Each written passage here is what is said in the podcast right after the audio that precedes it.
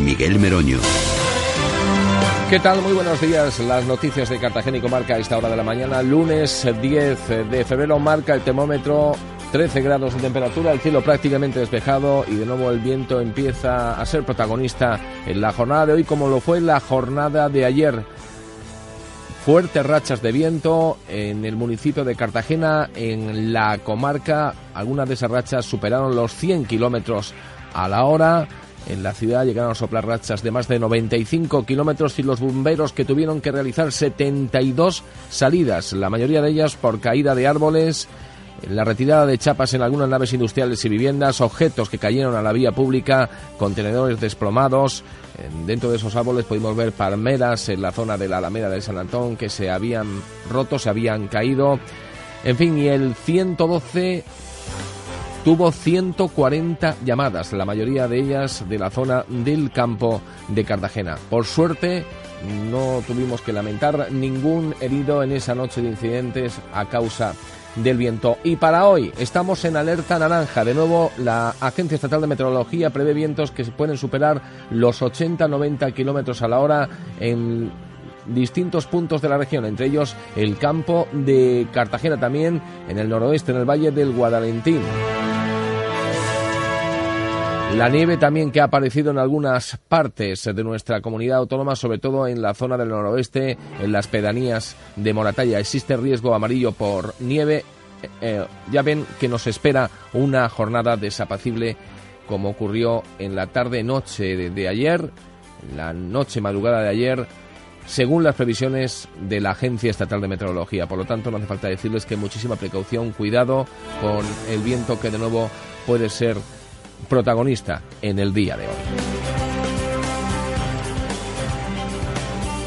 Por lo demás, les vamos a contar que hoy se va a firmar un acuerdo entre ingenieros y la Universidad Politécnica de Cartagena que va a servir para que se inicie la cátedra en Ingeniería de Rama Industrial. Esta nueva cátedra del colegio ofrecerá numerosos servicios a los alumnos de las ingenierías de grado de rama industrial, mecánica, química, electricidad y electrónica, además de automática de la Politécnica, encaminados todos ellos a la introducción al mundo profesional, destacando aspectos como los práctico formativos, jornadas eh, técnicas, bolsa de empleo, etc. Al tratarse del colectivo estudiantil más numeroso de la Universidad Politécnica de Cartagena, 2.000 estudiantes, esta cátedra adquiere una importancia vital y sin duda reforzará la colaboración que hasta la fecha ha existido entre la Universidad Politécnica y el Colegio Profesional de Ingenieros Industriales y todo ello dice la Politécnica, con la mirada puesta en el beneficio de los futuros ingenieros y de la sociedad. Y también hablamos de la Asociación de Naturalistas del Sureste que reclama al Gobierno regional y al Estado un plan de gestión para el conjunto del Mar Menor. Pedro García es el presidente de ANSE.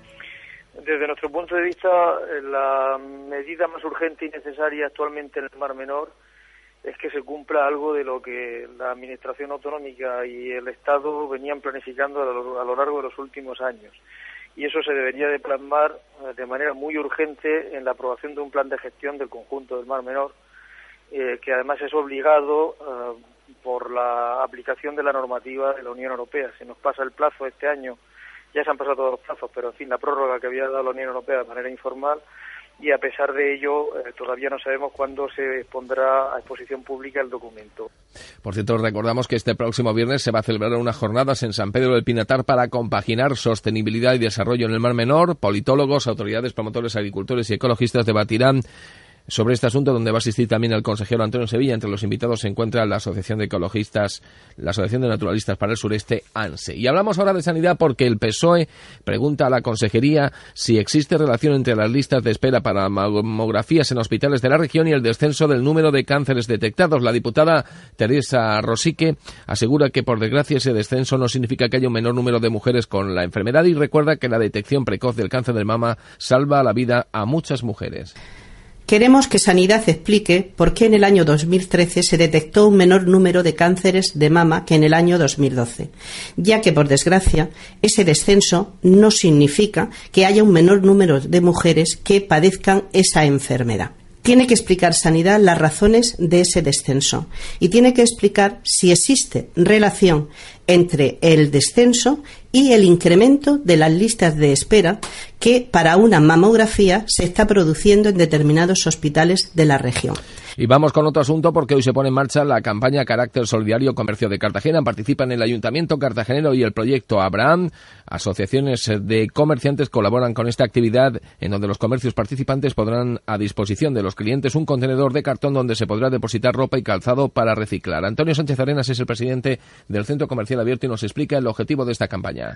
Pues esa recogida de ropa y calzado, porque por desgracia cada vez hay más familias pues que tienen problemas económicos muy graves y es otra ayuda más a, ese, a esas personas necesitadas que, bueno, nosotros lo único que vamos a hacer es eh, perceptores de esa eh, de, esa ropa con una caja que van a suministrar y demás y después eh, pues llevarlo al sitio que nos digan que, se va a llevar. Será Caritas o no sé o, o este proyecto en concreto habrán Hablando del presidente del Centro Comercial Abierto, afirma que las rebajas no están generando expectación en los ciudadanos de Cartagena.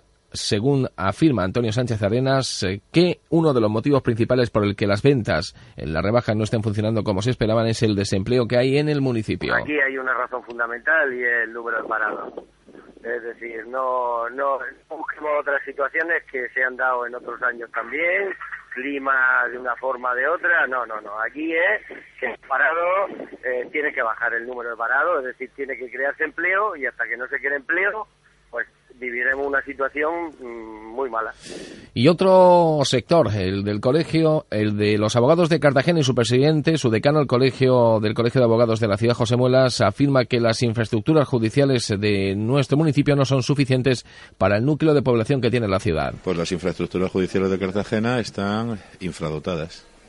Eh, piensa que la sección quinta de la Audiencia Provincial cuida de una población de 400.000 personas, que es más que toda la comunidad autónoma de La Rioja y ahora compara cuáles son las infraestructuras judiciales de una comunidad autónoma como La Rioja frente a las que dispone Cartagena. No tenemos juzgado de lo mercantil, carecemos de juzgado de menores, obviamente tampoco, tampoco de una sección desplazada del TSJ ni de nada porque, porque no somos comunidad autónoma.